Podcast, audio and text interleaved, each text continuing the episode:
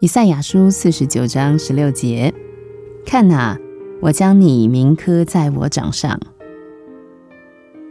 神在此用了一个美丽生动的描述，使我们明白一个荣耀的真理：记在纸上的事物仍然可能忘记，甚至连记录的纸也可能丢失了，但写在手掌上的永远在那里。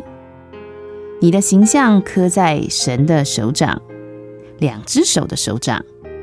神用此方法叫你知道，你常在他眼前。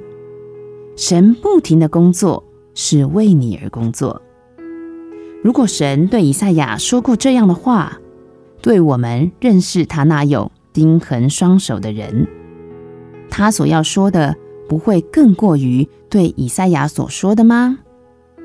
你的形象刻在主耶稣双手钉痕之上，你与他如此的相近，他是如此的温柔，他丰富的恩典，他坚强的爱，都是为着你，为着我。